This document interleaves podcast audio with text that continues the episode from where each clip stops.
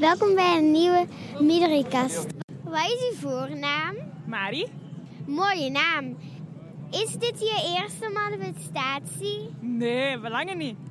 Waarom ben je hier vandaag? Omdat ik het klimaat belangrijk vind en omdat ik het belangrijk vind dat wij er iets aan doen zodat onze wereld beter wordt. Denk je dat er iets gaat veranderen vandaag of morgen of zo? Ja, ik denk dat wel.